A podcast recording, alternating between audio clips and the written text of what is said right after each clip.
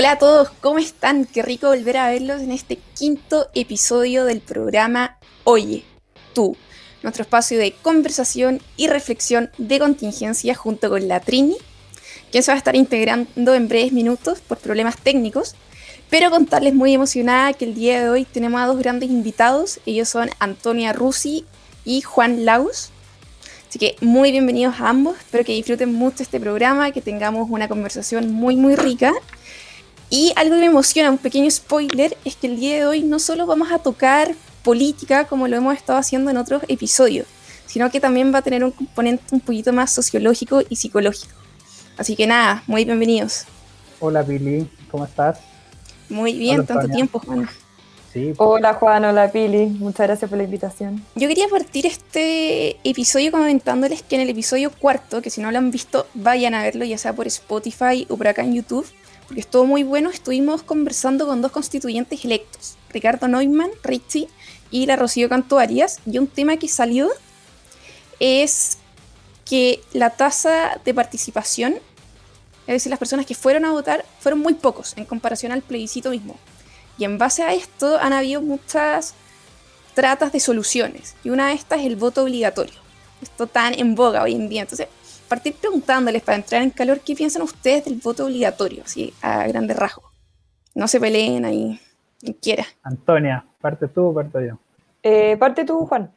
Ok, parto yo.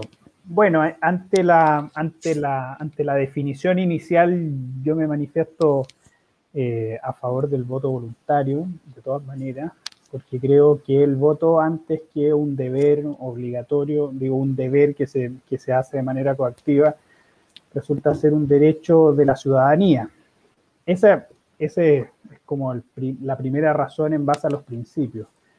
Eh, luego yo creo que hay una razón más filosófica, que, que yo creo que el voto obligatorio tiene una lógica que nos hace recordar al contrato social. Obviamente el contrato social es una ficción filosófica, pero, pero con el voto obligatorio muchas veces se intenta hacernos ver como que el contrato social fuera de verdad, como si el voto fuera una firma, fuera un apoyo ciego a un candidato y por lo tanto las lógicas del voto obligatorio en base a no solamente cuánto porcentaje saco yo, sino que cuántos votos saco yo, eh, genera también una lógica que a mí no me parece favorable, por así decirlo.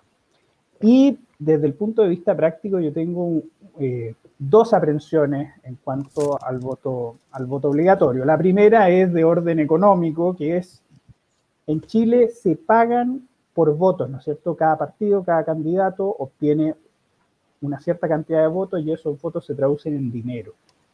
Por lo tanto, la pregunta, y que me, me parece bastante dudoso que no se esté, eh, que no se esté formulando, es ¿Les vamos a seguir pagando a los políticos por voto una vez que hemos obligado a las personas? Esa, mm. esa resulta ser mi primera consideración. Y la otra es que en una crisis política en la cual nosotros nos encontramos actualmente, considerar que la causa de esto resultan ser los votantes me parece un poco, un poco cuestionable. Esas son mis... Mi, Fíjate que acá eh, algo que dice Max es que a los partidos políticos les pagan por voto y si se hace obligatorio ahora los partidos políticos serán más millonarios. Y claro, pues lo que pasa es que acá el voto obligatorio, para la gente que, que quizá no entienda mucho este tema, el voto obligatorio lo que hace es asegurarle a los partidos políticos el máximo aporte público, otorgándole entonces 3 mil millones de pesos anuales desde el CERVEL. Ahí para contextualizar. Pero ahora sí, dispare nomás, Antonia. Bueno, como bien dijo la Pilar, eh, yo me voy a repetir un poco más a, la disciplina en la que yo más me manejo, que sería la psicología, en este caso quizás la psicología social, política. Em, y simplemente a mí no me parece legítimo obligar a, adultos a votar, porque creo también que es imprescindible reconocer, em, valga la redundancia, la adultez de los ciudadanos. Y, y me parece que también es importante que en Chile se empiece a dar y se empieza a dejar de lado esta infantilización un poco. Y, creo que, y, en segundo lugar, también creo que em, el interés por participar en un proceso democrático o, el bajo interés, eh, en algunos casos, en una votación es altamente comunicativo, en el sentido de que dice mucho del proceso democrático que se esté dando. Em, y por ello también eh, yo, me, yo estoy en contra de este, del, del, voto obligatorio en ese sentido, en el sentido de que creo que si es que vamos a tener un proceso democrático en donde se permite a ciudadanos adultos ejercer su derecho a voto, eh, creo que es importante reconocer eso, su, su libertad y que con ello está también la responsabilidad que es propio también de la adultez. Tú decías algo súper interesante, te iba a decir Trini, pero bueno, la Trini todavía no se integra. Anto. La extrañamos. extrañamos a la Trini, ojalá pueda que vuelva la luz. La, la demasiado menos. Por favor. No, pero algo que decía Yanto que me gustó mucho esto de tratar a los ciudadanos como si fueran niños prácticamente y decirles qué hacer y qué no hacer. Y acá entonces viene esta figura como de papá, bien paternalista, del Estado, claro. totalmente. Ahí Freud, no sé, se le dictaría, yo creo, viendo el asunto. Pero al mismo tiempo, lo que quería preguntarle es que efectivamente, o aparentemente, lo que estamos viendo es que los ciudadanos sí actúan hasta cierto punto como niños, que no se están tomando en serio esto, el, la libertad de votar, porque la libertad muchas veces también acarrea un deber. O sea, los derechos acarrean consigo deberes también. Entonces hay cómo compatibilizamos ambas cosas y acá Juan yo creo que algo quiere decir por su cara ahí de desacuerdo total. A ver, yo creo que obviamente uno puede entender el voto como un deber de una forma cívica, ¿me entiendes? No? Por ejemplo, yo tengo el deber, una cierta responsabilidad, pero obviamente una cosa no puede ser un derecho y una eh, un derecho y un deber al mismo tiempo y bajo el mismo respeto. Eso es una cosa absurda, ¿me entiendes? No? Entonces, entonces, en ese sentido, yo creo que el voto, eh, eh, el voto obligatorio tampoco soluciona muchas cosas. Es decir, digo, mm. probablemente esconde bajo la alfombra ciertos problemas. entonces, entonces, no me termina de convencer. Y además, y además la democracia es un proceso mucho más complejo que el mero acarreo de votos. ¿no? Es un proceso según el cual se tiene que hacer con la mayor transparencia posible. Y lo más importante de la democracia es aceptar el resultado. Y el valor más importante de la democracia, más que el acarreo de votos, más que el volumen de los votos, es que bajo un proceso, un gran profesor que yo tuve eh, en, en, la facultad llamado Germán Concha, a quien le mando un saludo y seguro debe estar viendo porque es fan de la, de la FBP, Germán Concha decía que el valor de la democracia era perder y poder irme a mi casa a dormir tranquilo. ¿Entiendes? No, era, era ese proceso de la alternancia pacífica del poder y por lo tanto, eh, digo, concentrar todo el valor de la democracia en el acarreo de votos me parece un sinsentido, me parece realmente absurdo. Porque, porque la esencia del vivir en sociedad no es este contrato social, no es andar firmando un contrato eh, social siempre, sino que es el respetar las reglas día a día, es la esencia, ¿me entiendes? Pero como tú, eh, estaría en el fondo, no sé, en esta sociedad, como dices tú, sin un contrato social, pero siendo parte de la sociedad, ¿no hay una contradicción ahí? o por lo menos lo que yo te, te, entendí. No, es que en lo que hay contradicción es pensar que vivimos en un contrato social que nosotros firmamos, ¿me entiendes? No? Porque eso no pasa, por si acaso. ¿ah? Yo, yo, creo que ninguno de los aquí presentes ha firmado un contrato, sino que es una convivencia que viene del aceptar reglas, del vivir pacíficamente en base a reglas, y por lo tanto es un ejercicio mucho más complejo que el andar votando cada cuatro años, ¿me entiendes? No? Es un ejercicio diario de vivir en sociedad, y por lo tanto pretender reemplazar ciertas legitimidades, que sería este acarreo masivo de votos, con con este ejercicio cívico del día a día, ¿me entiendes? No decir, porque, porque uno es ciudadano siempre, no solamente cuando vota, cuando se dice, mira, a mí estos lugares comunes cuando hablan de los votos, realmente yo apago la tele los días eh, eh, en las elecciones, porque son tan, tan estúpidos estas cosas, por, por ejemplo, cuando dicen, eh, fui a cumplir mi deber ciudadano, viejo, todos los días nosotros tenemos deberes ciudadanos, ¿me entiendes? Entonces cuando dicen el deber ciudadano, no, es completamente absurdo. Claro, pero también una cuestión del ser humano que no vota todos los días. Otra estupidez también que dicen es como, vaya a votar porque si no, no tiene derecho a reclamar. Viejo, yo obviamente tengo derecho a reclamar todo lo que yo quiera, es, es parte de mis derechos fundamentales, ¿me entiendes?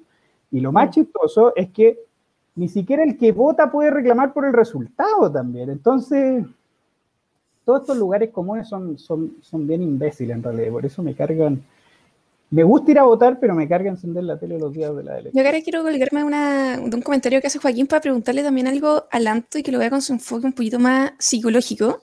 Que Joaquín dice que el problema de fondo recae en la baja participación producida por la desinformación política, sobre todo en un país en que las últimas elecciones ha demostrado que al final el más populista gana. Y en este sentido lo que me gustaría preguntar es remontarnos un poquito más a los jóvenes. Y a los jóvenes me refiero a los que están aún en el colegio. Si la vía no es el voto obligatorio a las personas ya adultas, porque como le decíamos al principio, no son niños, ¿cómo vemos la posibilidad de que la educación cívica en los colegios sí sea tomada en serio y no le resten horas para ponerle, no sé, más matemática, más lenguaje? Bueno, es que ahí yo también creo que eh, la discusión eh, se dirige hacia otro lado también, porque en el fondo ahí ya no, es, ya no es cuestión de que si es que yo obligo o no a los ciudadanos a ir a votar. en el fondo, ¿dónde están puestos nuestros intereses a la hora de educar también a esos futuros ciudadanos a los, o a los que ya son, en el fondo, a, los, a los, futuros votantes, digamos, no ciudadanos? Eh, eh, y, con ello, yo, creo que es muy importante la educación. Em, yo creo que también, bueno, nuestro país se, se, se, fundó sobre la base de, civilizar y educar, en el fondo. y es clave también eso de, volver el interés a, la educación cívica. Y por, e, pero, pero es un trabajo mucho más, mucho más complejo. Pero yo sí creo que es más eficiente eh, que estar obligando al, futuro votante, porque tú me dices en el fondo los que todavía están en el colegio, em, a ir a votar. Y, y, yo aquí me quiero colgar un poco con lo que acaba de hablar Juan, em, que lo que dijo Juan tiene mucho que ver con la psicología del victimismo, que es un tema que a los dos nos interesa bastante, em, que es un poco esta idea que está muy en boca hoy en día y que se está incentivando muy en día en los jóvenes, eh, no solamente los jóvenes chilenos, sino que también en Estados Unidos ya hay mucha, hay mucha literatura al respecto, y que esta idea o, esta, esta, o este interés por eh, necesitar que las instituciones o, o que los dirigentes nos aseguren cosas que nosotros ya que, nosotros necesitamos o que nosotros o en los que nosotros nos sentimos eh, desvalidos frente al mundo. Em, entonces, lo que hablaba Juan, en el fondo, estoy cumpliendo mi derecho, mi, mi, deber cívico, mi deber cívico, en el fondo. Eso es una necesidad de las nuevas generaciones porque en el fondo se les vaya, se les vaya eh, reasegurando cosas que ya son de ellos, en el fondo. Y, y, nada, y de, ahí parte en el fondo un poquito mi, mi, mi análisis más desde la psicología cuál es la necesidad de que nos estén diciendo qué hacer y cuál es un poco ese miedo a la libertad también. Y, bueno, yo creo que tiene mucho que ver con lo que dice Juan al final. Eh, la libertad está adherida al sentido de responsabilidad también. Mm, pero Antonio, acá te interrumpo un segundo para preguntarte algo. Tú hablas de esta necesidad de los jóvenes actuales, de esta generación Z, yo creo, que somos como, yo por lo menos... Millennials también. sí, yo creo que los millennials también. Ahí está Fernando, claro. la última generación de millennials. Eh, esta cuestión de querer como sentirse parte de algo, en el fondo. El querer que te digan qué hacer. Este papá Estado, como lo decíamos antes, la figura paternalista. Es como una crisis de identidad. Pero fíjate que yo siento, obviamente muy ignorantemente hablando, pero que siento que siempre ha estado presente. ¿no? Quizá ahora se está reflejando de otras maneras o más fuerte o más visible porque están las redes sociales. Pero antiguamente el ser humano siempre ha necesitado pertenecer a algo, sentirse parte de. Entonces, ¿dónde viene este apego malo e innecesario? O vicioso. E-, efectivamente, em, el apego a, sentirse parte de algo es propio del desarrollo de la identidad. Em, las teorías de la identidad, y si es que nos queremos salir un poco de la psicología clínica y volcarnos hacia la psicología más social y política, también tienen sus teorías, y las teorías de la identidad social, la teoría de las categorías sociales o el mismo modelo elaborado de la, de la identidad social, hablan de que en el fondo, claro, el ser humano siempre y nace siendo parte de algo, o sea, y las teorías del apego lo han demostrado, en el fondo parten siendo de la mamá y, y ahí se van desapegando, pero es clave cómo en la identidad y sobre todo en los adolescentes es necesario pertenecer a ciertos colectivos y estos colectivos también van forjando una identidad. Pero, ¿qué debería pasar o qué es lo que se espera que pase ya en la adultez? Es que se empieza a dar este proceso de personalización, despersonalización. En el fondo, despersonalización es cuánto de mi identidad está puesto en el colectivo o en el grupo y personalización es cuánto de mi identidad está puesta en mí mismo. Entonces, en el fondo, ahí también no solamente cómo yo me veo ante el mundo, sino qué grado de esa, de esa libertad está puesta en, mis, en mi acción y con ello también la responsabilidad. Y al final, muchas de estas teorías han nacido para explicar también eh, las consecuencias gravísimas que han tenido los movimientos más colectivistas en la historia. Y en el fondo también es eso, un poco, que se diluye la libertad en el grupo y, eh, y, con ello también se diluye la responsabilidad. Entonces, por eso en grupo las personas pueden hacer cosas más atroces o tomar peores decisiones que las que tomarían en el fondo actuando individualmente. Pero por eso, el ser humano efectivamente siempre ha necesitado formar parte de algo, pero es parte de la adultez ir definiendo de qué, de qué forma parte y de qué cosas son responsabilidad de, de sus actos individuales. Y eso yo creo que también es clave en la discusión de hoy en día, porque se tiende un poco a victimizar eh, todo el tiempo. Bueno, lo vamos a ver después con, con otros temas que hablemos, ¿verdad? Pero, pero, pero en el fondo tenemos que volver la responsabilidad en el individuo y efectivamente a la hora de votar yo no voto con mi grupo, yo voto por mí mismo y la responsabilidad también va a recaer en mí. Acá viene innegablemente la frase esta de que toda libertad lleva acarreada consigo una gran responsabilidad. Y es momento de dejar de ver efectivamente al hombre como un conjunto de hombres y darnos cuenta que lo más pequeño y lo más importante a nivel global no son los colectivos, sino que es el ser humano por sí mismo. Y que efectivamente algo que también me gustó mucho, que se puede ver en la película La Ola, de Vele, es cómo el colectivo puede pensar algo de lo cual tú estás muy en desacuerdo. Esto es muy interesante, estoy muy en desacuerdo con esto, jamás lo haría. Pero te empiezan a bombardear todos los días y cada vez más personas y personas que te interesan y Efectivamente. caigo. Y esto es acá... un sesgo cognitivo. Es un sesgo, cognitivo que yo hablé en una columna que se llama group thinking, que en el fondo la libertad individual em, se deja de lado por una, una, una, identidad grupal, en el fondo. Es efectivamente lo que sale en, en, esa, en esa película que habla un poco también del autoritarismo, que explica el autoritarismo. Buenísima. Y esto acá, Juan, ya te quiero llevar a otro tema que tiene que ver con, con, esto de los grupos, qué sé yo. Ponerse una cuchara en el hombro y creer que se te va a quedar pegada, creer que te están insertando un chip. Se va repitiendo, lo van repitiendo influencers. Mi libertad, digo, no, no creo en esas cosas, pero después digo, ay, tú, y si es verdad. Y acá vamos a lo contrario de lo que estamos hablando antes. Se está criticando que se ejerza cierta libertad. ¿A qué me refiero? Al pase de movilidad para los vacunados. ¿Se atenta contra la libertad? ¿No se atenta contra la libertad? ¿Por qué? Eh, sobre el pase de los vacunados, mira, yo creo que en todas estas medidas siempre hay que ponderar, hay que ponderar los pros y los contras.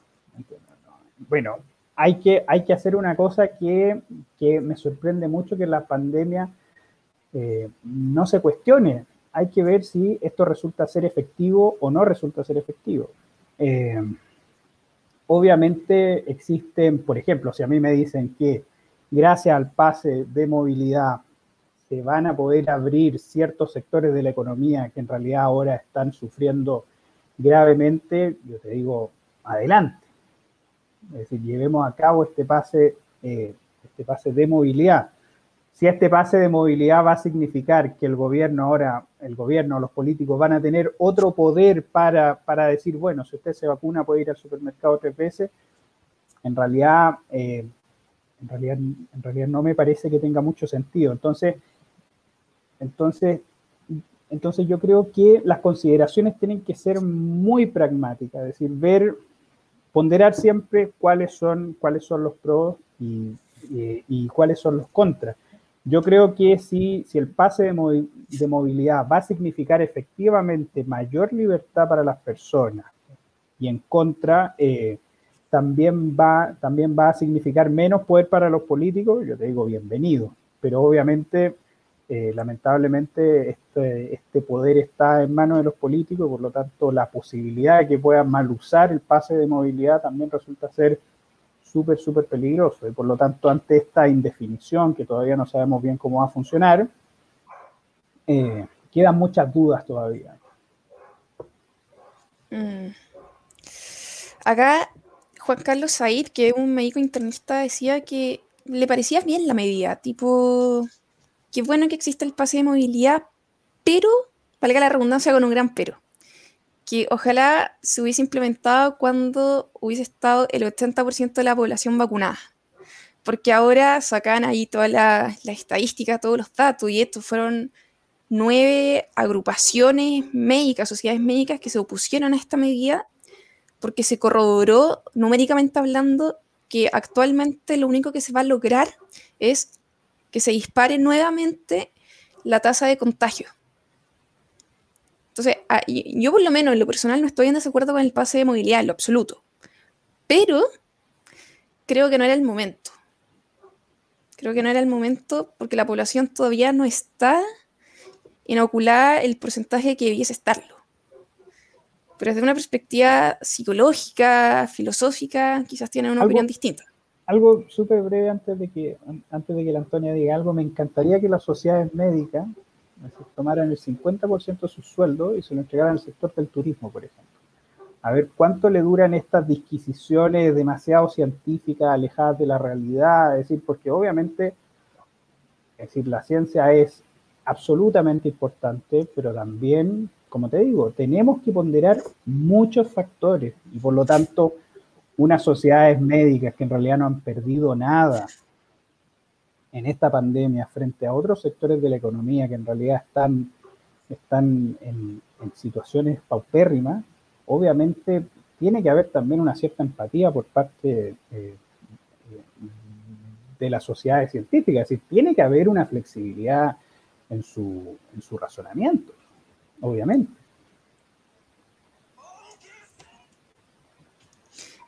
¿Tú querías decir algo, Anto? Dale nomás. No, eh, simplemente que, eh, claro, yo también eh, vi un debate, un debate que se está generando entre los distintos expertos y muchos de estos dicen que aunque las personas estén vacunadas, pueden infectarse y también pueden transmitir el virus. Em, sin embargo, si es que me, me, guío por lo que dicen en el fondo eh, Paula Daza, eh, dice que lo hacen porque en el fondo es importante que las personas vayan eh, recuperando poco a poco su libertad. Y si es que esta va a ser la máxima, yo, yo sí estoy de acuerdo, principalmente por, por, lo que es obvio, en el fondo, por, por, los efectos que ha tenido las cuarentenas y estas medidas tan extremas de restricción en la salud mental. Em, toda esta discusión a mí me parece un claro ejemplo de lo que hoy en día significa, de lo que sigue significando para las personas la salud, como si fuera como que, como que se circunscribiera simplemente a los marcos físicos corporales. Y, la verdad es que no es así. O sea, se, ha visto desde que inició el virus y desde que iniciaron las medidas de, cuarentena, como por ejemplo han aumentado, eh, no sé, los suicidios. Y eso también debería estar dentro del debate. Y me parece muy importante y muy positivo que se esté, quizás tardíamente a mi parecer, eh, integrando un poco esta concepción de, ir devolviendo la libertad a las personas, no porque es un mero capricho, no porque las personas, o no todas las personas simplemente quieren su libertad para, no sé, ir a comprar al mall, que esa un poco es la caricatura, sino que porque también las personas necesitan ir recuperando también eh, y sanando también su, salud mental. Y estos los grupos más afectados por la salud mental en Chile, por lo menos que cabe decir también que es el segundo país más afectado eh, su salud mental, solamente no supera a Turquía, son los grupos más vulnerables. ¿Cómo? Claro, la, autopercepción del desmedio. Sí, la autopercepción, con un 56% Chile y un 61% Turquía. Pero el hecho es que los grupos más afectados son las clases o los grupos más vulnerables. Entonces acá también nuevamente nos damos cuenta que hay una enorme desigualdad en Chile en cómo se está viviendo la, pandemia. Y yo no me quiero ni imaginar la desesperación de algunos sectores con todo esto, no solamente en, el ámbito económico, sino también la salud mental y la desesperación que acarrea. Entonces, ¿cómo, ¿cómo, nos hacemos cargo también de esto? Por un lado, suben los contagios y hay mayor probabilidad de, muertes, que decirlo, pero por otro lado, la salud mental cada vez se va más en picada. Entonces, ¿cómo encontramos el equilibrio para que ambas cosas, dentro de lo posible, por supuesto, se compatibilicen. Yo creo que ahí está el gran desafío también. Claro, esa es la gran pregunta. No, yo tampoco sube, Juan, pero, pero claro, esa es la gran pregunta. Pero, pero, pero desde, desde el análisis un poco más de la, de la salud mental, em, yo creo que es importante, ya llevamos un año y medio en estas medidas, que, que entramos en cuarentena, salimos en cuarentena, hay, hay, comunas que llevan, no sé, desde el principio de año en cuarentena. No, sí, es terrible. Y es terrible, y la verdad es que los efectos que está teniendo la población eh, son muy graves, la gente no lo está dimensionando, pero, y como bien lo dices tú, las, la, las clases más vulnerables son las que siempre se ven más afectadas, eh, pero sobre todo también, no sé, eh, temas que parecieran que hoy en día están tan en boga y que todo el mundo levanta eh, o eleva banderas también por defender, como lo es la violencia intrafamiliar, el abuso o la violencia infantil, el abuso sexual infantil, eh, pero que parece que en términos de, de, del COVID como que no importaran, en el fondo. Y, mm. y, los índices de esto desde el año pasado, ya en el año pasado ya eran enormes, pero hasta el día de hoy también han aumentado un montón.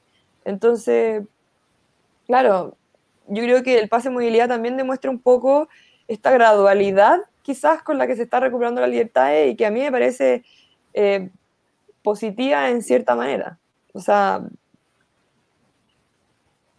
porque claro, en el fondo se está volviendo un poco a una normalidad, pero, pero también hay quienes dicen que no es lo más correcto, porque como bien decías tú, todavía las personas no están inmunizadas del, comple por, por, del todo, entonces es complejo.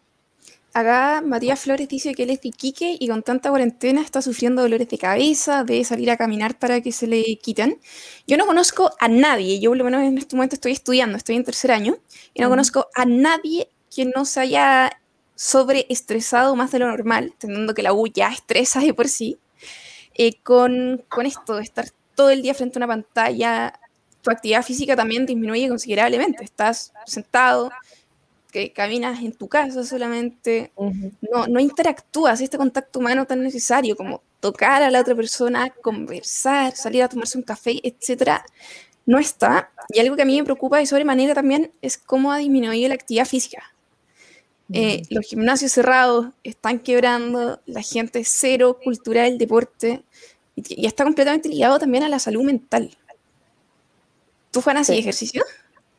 pero por supuesto, mira, estoy impecable. No, obviamente, obviamente no tanto, no tanto como, como tú, Trini, que tú eres una, una Iron Woman. ¿no? Está, está, bien que extrañemos a la Trini, pero no me confunda el nombre. Por Ay, Trini, perdón, perdón.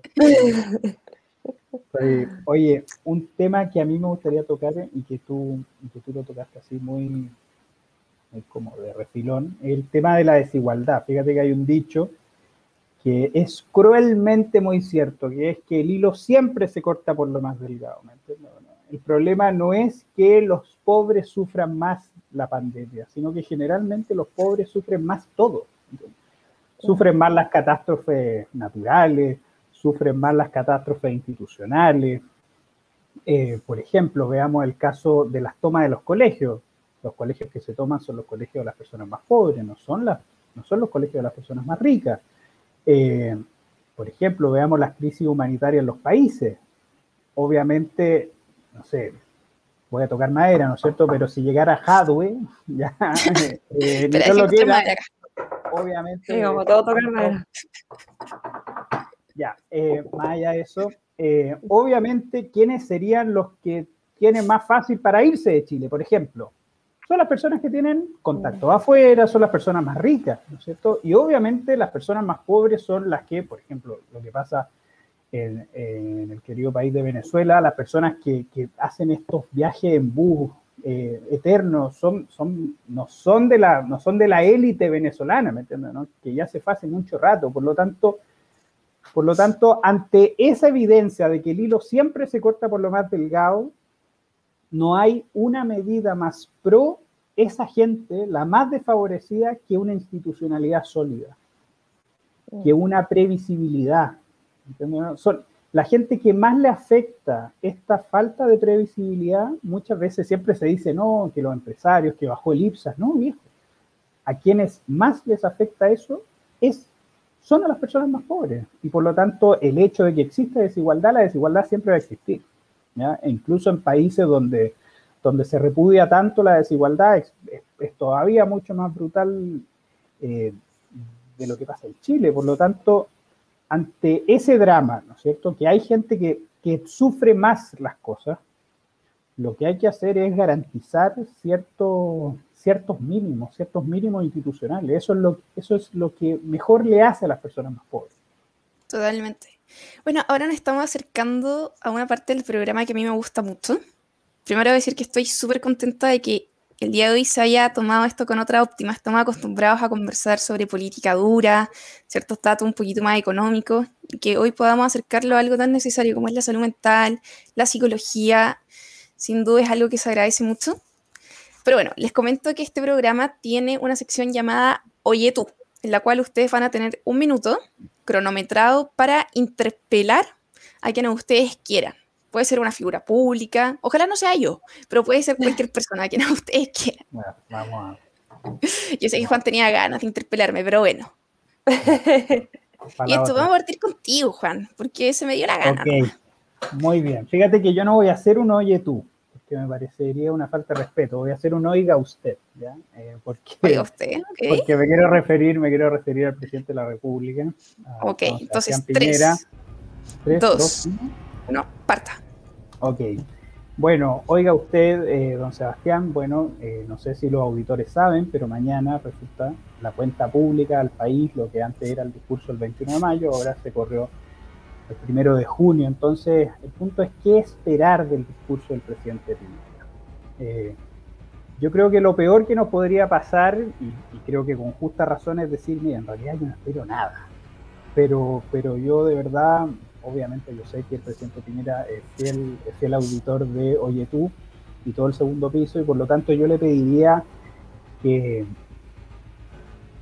que le pusiera más énfasis en su discurso eh, eh, a, lo que, a lo que señalamos anteriormente, a la seguridad en las instituciones, a la seguridad social, a la seguridad en las calles.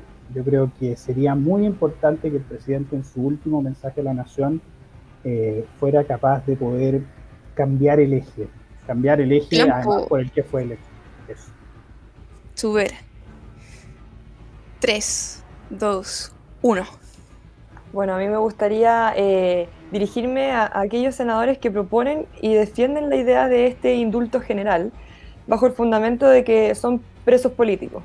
En primer lugar, eh, creo que es necesario distinguir el apresamiento por manifestarse legítimamente de ser juzgados por cometer delitos, como atacar a un carabinero y destruir el patrimonio público, poniendo así en riesgo la vida de otras personas creo que en este caso eh, es importante citar a la figura de José Miguel Vivanco, director de Human Rights Watch, quien dijo tajantemente que estos no eran, que no habían presos políticos en Chile. Eh, y me parece, sobre todo para la salud mental, que la actitud de los senadores eh, normaliza activamente la violencia, algo que estamos tratando de erradicar con mucha fuerza en estos últimos días y creo que los ataques, y, también normalizan los ataques al patrimonio público y privado. Y creo que esta lógica va a incentivar cada vez más el aprovechamiento eh, de estas manifestaciones legítimas sociales para ir a cometer actos vandálicos. Eh, eso. Te vamos a tener que invitar a otro programa, Anto, para que descargues todo. Así, yo creo que unos cinco, para que tengas cinco minutos ahí listos. Oigan, quiero agradecerle a cada uno de ustedes por haber venido, acá leyendo algunos comentarios. Exeguiel, un gran fan tuyo parece, Anto, te pone excelente, Antonia. Saludos para eh, Joaquín habla de que él no quiere tanto en Chile, a él no le interesa la igualdad si la igualdad va para abajo. Él prefiere un país desigual, pero que todos, los que están más abajo, vayan subiendo y los que están más arriba también vayan subiendo. Entonces, de esta manera, aún hay desigualdad, pero van subiendo. Sí, no, pero hay una igualdad que resulta ser importante y que, que ha sido una de las banderas de los buques insignias del liberalismo clásico, que es la igualdad ante la ley. Y por lo tanto yo creo que eso es un elemento que nosotros siempre tenemos que reivindicar. Eh, obviamente nosotros no somos igualitaristas, es que buscamos un resultado igual, pero buscamos que, que las reglas del juego estén claras y por lo tanto, y seguir insistiendo en eso para las personas más pobres lo más importante son las reglas del juego claras. ¿Por qué? Porque los que pueden improvisar generalmente son las personas que tienen más claro. Totalmente. Y esto hay un tema que nosotros queremos tocar en otro episodio, el, el, feminismo. Y cómo son las distintas áreas del feminismo y cuáles hoy en día se escuchan más, cuáles se escuchan menos, pero cuáles existen. Así que le voy a pedir a la gente en los comentarios que a medida que vaya viendo este video ahora mismo también pueden ahí ir comentando qué temas les gustaría que nosotros, con la Trini, que esperemos que no tenga más problemas técnicos, eh, vayamos comentando con los distintos invitados que, tengamos. Así que agradecerle a cada uno de ustedes la, la asistencia el día de hoy, un gran abrazo y bueno, nos estamos encontrando todos los lunes a las 8 de la noche y también nos pueden escuchar por Spotify en Sonido Libre. Que estén muy bien. Chao, chao, Pilar. Muchas gracias.